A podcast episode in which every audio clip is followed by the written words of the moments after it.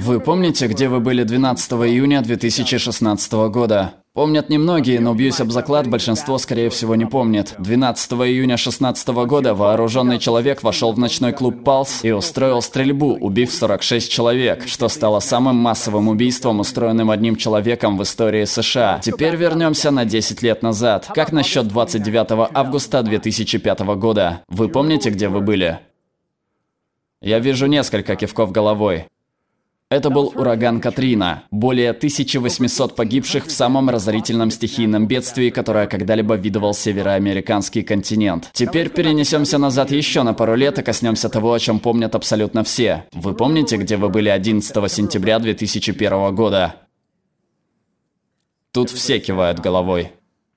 Атаки 11 сентября обернулись более тремя тысячами погибших в самом ужасном теракте в истории США. Вы помните, что вы чувствовали? Были ли вы обескуражены, напуганы? Вы чувствовали дурноту? Ощущали себя беззащитными?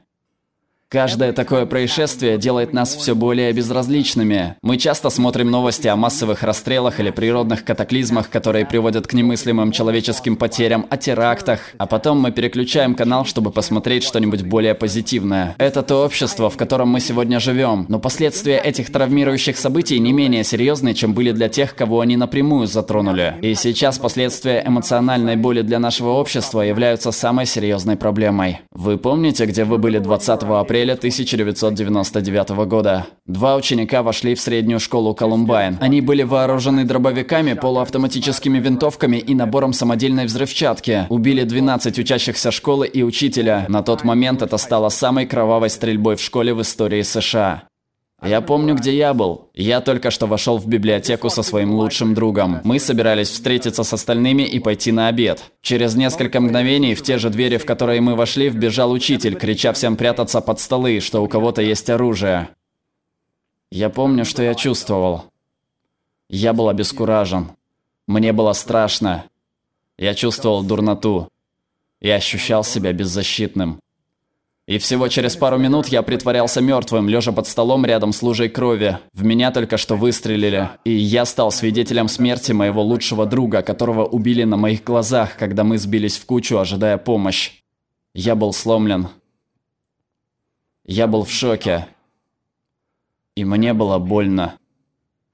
Но мое понимание того, что есть боль, в тот день не имело ничего общего с пониманием боли сейчас. Какая первая мысль приходит в голову, когда ты думаешь о боли? Это сломанная рука? Головная боль? Вывихнутая лодыжка? Может быть, огнестрельное ранение? Это были те вещи, которые у меня раньше ассоциировались с болью, и они вполне соответствуют медицинскому описанию боли. Переменчивые неприятные ощущения, вызванные текущим или вероятным повреждением тканей и передаваемые в мозг посредством специальных нервных волокон, где в сознательном понимании они могут изменяться различными факторами. Вам не кажется, что в этом определении кое-что пропущено?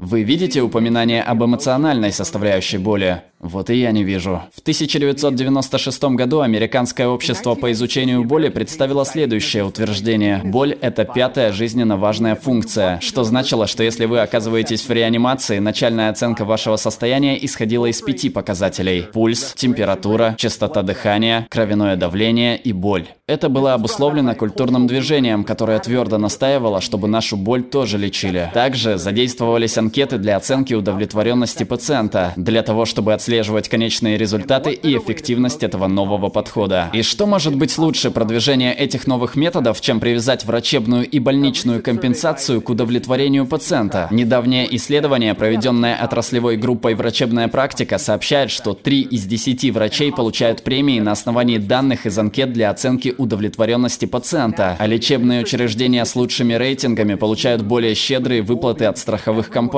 Фактически, чиновники и врачи начали поддерживать это новое движение, целью которого является сведение уровня боли пациентов к нулю. Такова была суть. Почти сразу у врачей возник следующий моральный нюанс. Выписать этим пациентам наркотики, чтобы они были счастливы, или не выписывать и впоследствии лишить себя премии, которая зависит от компенсации, получаемой всей больницей. Или в худшем случае подготовить себя к жалобам пациентов на лечение боли, что может привести к тому, что я вообще потеряю работу. Я сталкивался с болью. Менее чем через час после того, как меня вытащили через черный ход библиотеки средней школы Колумбайн, меня обрабатывали целым рядом средств, которые должны были купировать и облегчить боль. Мне было 17, и я ни разу не пробовал пива или марихуаны, не говоря уже о более тяжелых вещах. Я даже не знал, как должны действовать все эти препараты. Все, что я знал в свои 17, это то, что все эти образованные люди прописали мне лекарственные средства, чтобы я мог почувствовать себя лучше. И они работали, только не так, как должны были. А сейчас я хочу, чтобы вы запомнили одно из моей сегодняшней речи. Опиоиды определенно более эффективны при купировании симптомов эмоциональной боли, чем при купировании боли физической. Я часто возвращаюсь к ощущению боли в тот день. Если оценивать ее по шкале боли, то уровень моей физической боли не достиг бы трех-четырех. Примерно так я и ответил, когда меня об этом спросили. Но свою эмоциональную боль я оценил на все десять. Моя агония была за гранью понимаемого. Но об этом никто не спрашивал. И никто это не обсуждал.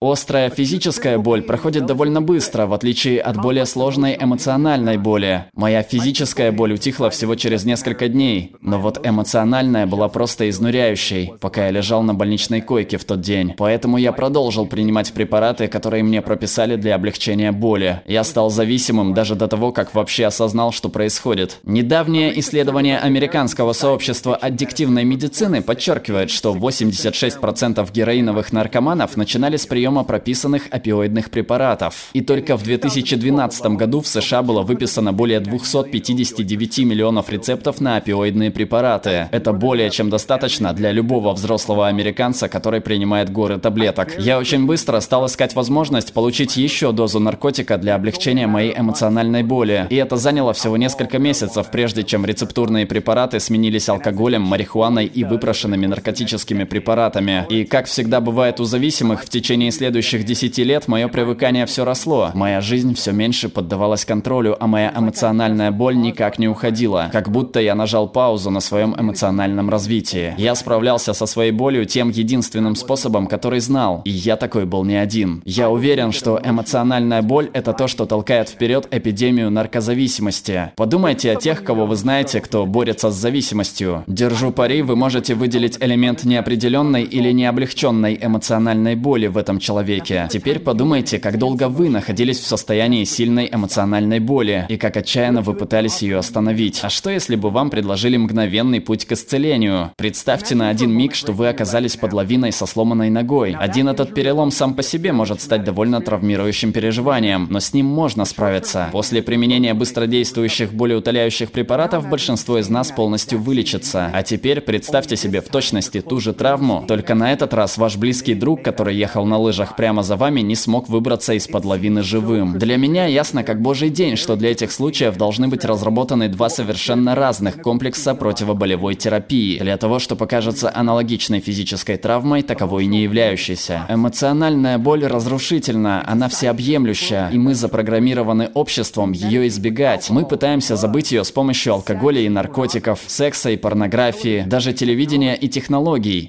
И зачастую мы даже не осознаем того, что мы делаем. Наше общество буквально определяется этой болью.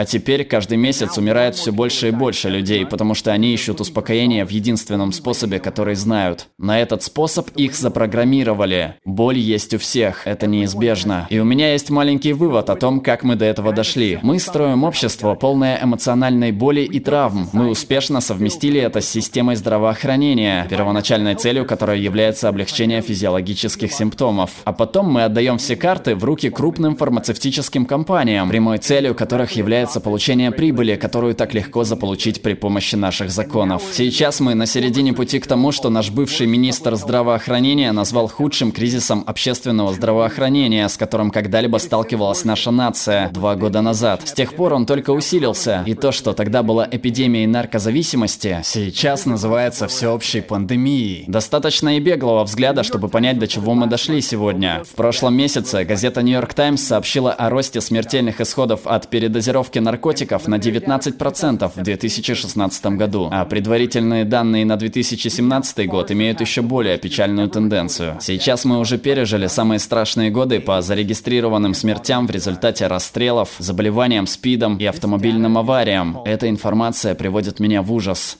В современном обществе есть люди, которые все еще пишут, прикрываясь следующим обличием. Это всего лишь кучка наркоманов. Что ж, я здесь, чтобы сказать вам, они не наркоманы.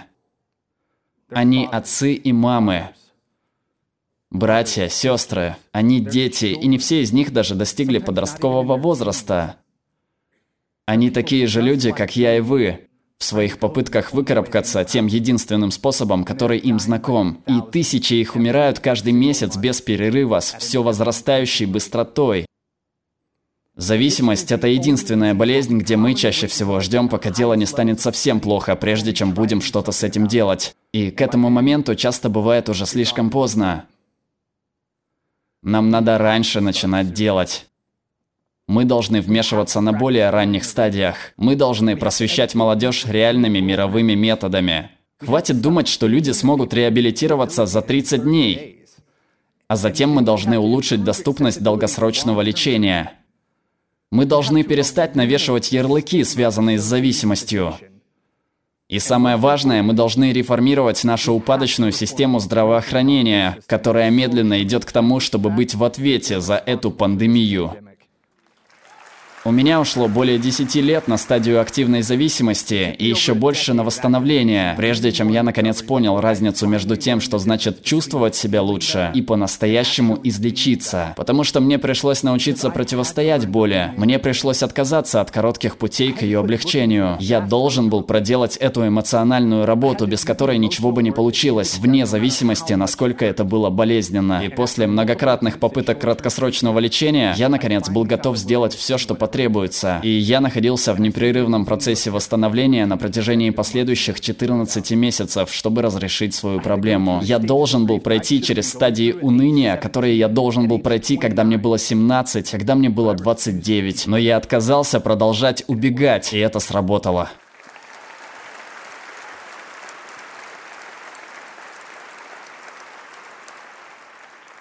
К счастью для нас, есть такая вещь, как посттравматический рост.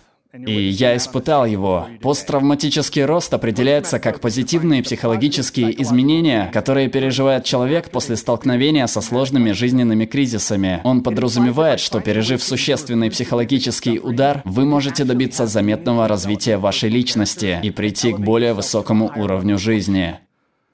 Но посттравматический рост требует от вас дать боли отпор. От нее нельзя убежать. Ее нельзя вылечить. У меня есть для вас одно испытание. Проанализируйте ваш текущий уровень эмоциональной боли. Несчастны ли вы или страдаете от того, с чем сталкиваетесь? Произошло ли с вами что-либо, после чего вы не можете восстановиться? Если да, сделайте шаг к разрешению этой боли. Позвоните другу, поговорите с психотерапевтом. Просто поделитесь наболевшим с посторонним человеком. Сделайте один маленький шаг, чтобы впустить свет в это темное царство. Потому что я знаю, на что способна тьма. Я видел ее в больничных палатах, когда очередной пациент не мог идти тем путем, которым должен был идти. Я видел ее в тюрьмах, у людей, которые были рождены зависимыми и никогда не видели возможности научиться чему-то другому. Я видел ее на похоронах детей, которые умерли прежде, чем получили шанс на нормальную жизнь.